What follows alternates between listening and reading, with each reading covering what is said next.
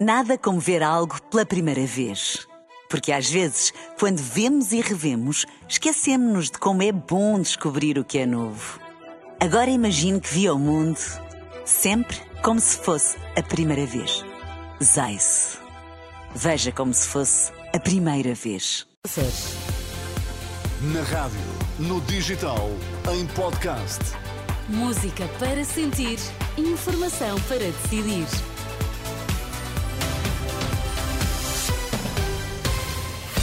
Notícias na Renascença com Ana Rita Borda d'Água para já os destaques. Bom dia. Bom dia. Militantes socialistas escolhem hoje e amanhã sucessor de António Costa no cargo de secretário-geral do PS. O Conselho Europeu terminou eh, na última madrugada sem acordo sobre orçamento e apoio à Ucrânia.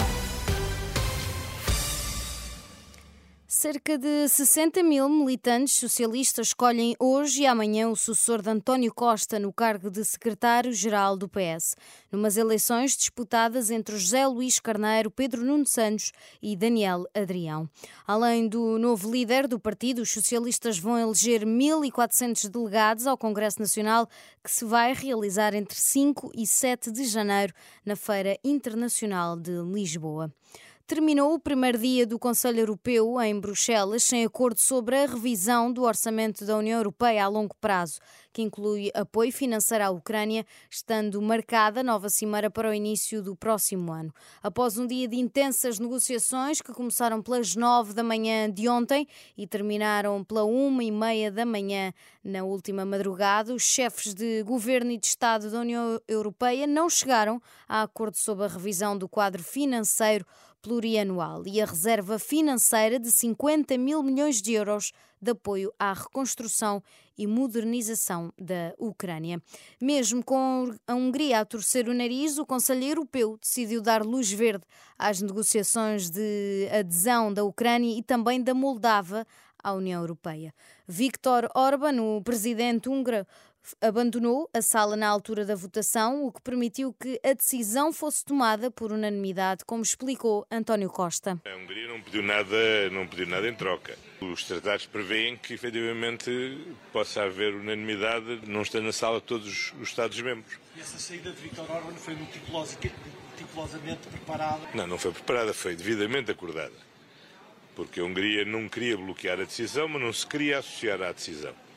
E depois da discussão, que foi longa, concluiu-se que não querendo bloquear a decisão, mas também não se querendo associar, havia uma forma elegante de resolver, que era não estar na sala no momento da votação desse ponto. Através das redes sociais, Charles Michel, presidente do Conselho Europeu, disse ser um sinal claro de esperança para estes países e também para o continente europeu. Com o aproximar do Natal, o preço do azeite e do bacalhau voltou a subir. Uma garrafa de azeite virgem extra pode custar quase 11 euros e um quilo de bacalhau, em média, fica por 13 euros. É o que revela a Defesa do Consumidor, que tem estado a acompanhar a evolução de preços de 16 produtos alimentares usados nesta altura. Pelas contas da DECO, o cabaz da consoada pode este ano ficar pelo menos 5 euros mais caro do que no ano passado. No desporto, ontem o Sporting venceu em casa frente aos austríacos do Sturm Graz por 3-0, golos de Gyökeres e um bis de Gonçalo Inácio. Os Leões já tinham garantido a presença na fase seguinte da Liga Europa, ainda assim o técnico Ruben Amorim elogiar no final toda a equipa pela atitude em campo. Importante era dar ritmo à equipa, ganhar o jogo, eh, não sofrer golos, ver, ver algumas coisas que treinámos ehm, aplicadas uh, hoje, meter o grupo todo no mesmo nível competitivo e eu acho que isso fomos muito competentes hoje. Principalmente não deixámos quase ehm, o adversário atacar, criámos algumas ocasiões e fizemos um, como eu disse, um jogo competente e ganhamos bem. Vitória merecida, diz o treinador do Sporting, que recebe em Alvalade segunda-feira o Futebol Clube do Porto. Nada como ver algo pela primeira vez. Porque às vezes, quando vemos e revemos, esquecemos-nos de como é bom descobrir o que é novo.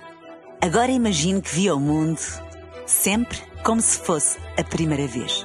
Zais. Veja como se fosse a primeira vez.